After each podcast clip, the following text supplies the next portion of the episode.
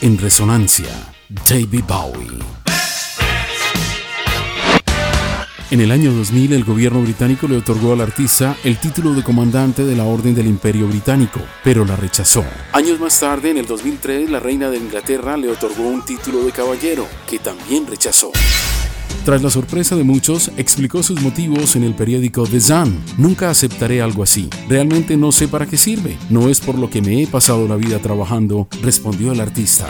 La madre de Slash, guitarrista de los Guns N' Roses, Ola Hudson, tuvo un romance con David Bowie. Ella trabajó como diseñadora en el ambiente del glam rock de los años 70 para grandes artistas de la época como John Lennon y Ringo Starr.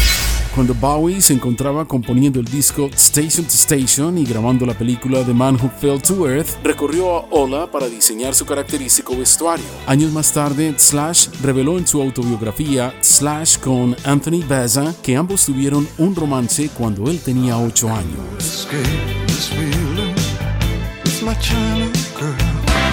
David Bowie fue el primer artista de renombre en estrenar una canción para descargar a través de Internet. En 1996 lo hizo con Telling Lies y tuvo cerca de 300.000 descargas, siendo el tiempo estimado de descarga de 11 minutos. Además tuvo un servicio de Internet propio en el año 1998 llamado BowieNet. Estuvo activo hasta el año 2012 e inscribirse costaba 10 euros al mes. Los usuarios accedían a su contenido de manera gratuita y además recibían bonus tracks.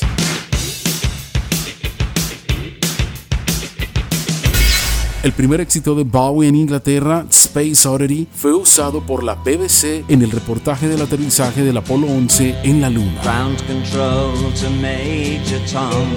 En resonancia, David Bowie. Ground control to Major Tom.